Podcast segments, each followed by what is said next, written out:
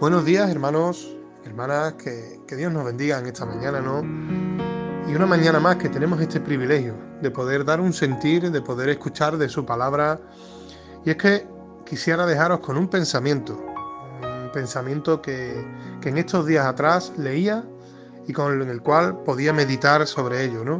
Y es que leí que las ovejas pueden permanecer prácticamente meses sin beber con tal de que un abundante rocío cubra el pasto cada mañana. Las horas matinales son propicias para la presencia del rocío en el pasto y las ovejas pueden contentarse con la cantidad de agua retenida en el pasto si pastan justo antes y justo después del alba. Estas palabras provenían de un pastor que cuidaba rebaños en, en regiones muy áridas. Pero para el hombre estamos en la misma situación el agua es un elemento vital. ¿Qué sería del hombre sin el agua? De hecho, dice que el cuerpo humano está hecho, tres cuartas partes del, cuerpo humano es agua. Pues no puede pasar mucho tiempo sin ella, pues perjudicaría las funciones de su organismo. Pero el hombre necesita igualmente apagar su sed espiritual. Jesús dijo en Juan 7:37, si alguno tiene sed, venga a mí y beba. Y es que ir a Jesús es creer lo que Él nos dice de sí mismo y de nosotros en la Biblia. Para ello es necesario leerla. El cristiano debe hacerlo regularmente para mantener una buena salud espiritual. Y el mejor momento para leerla es sin duda al principio del día. En la tranquilidad de la mañana, cuando la mente descansada aún no ha sido acosada por las preocupaciones cotidianas, la lectura de algunos versículos de la Biblia es un refrigerio particular.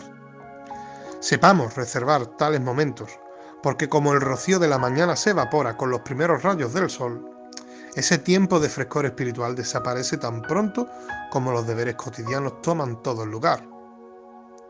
Confiar a Dios el día que empieza, recibir de Él una palabra, será nuestro rocío de la mañana.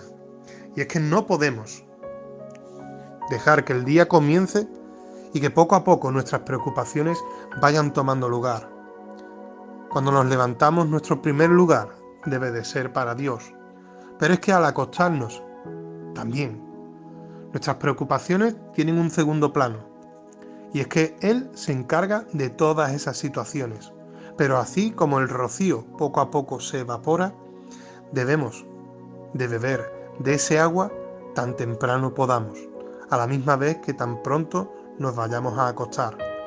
Un día también leí que cuando te vayas a acostar, deja tus zapatillas debajo de la cama, no las dejes fuera. El motivo era para cuando te levantaras, tuvieras que ponerte de rodillas para coger esas zapatillas.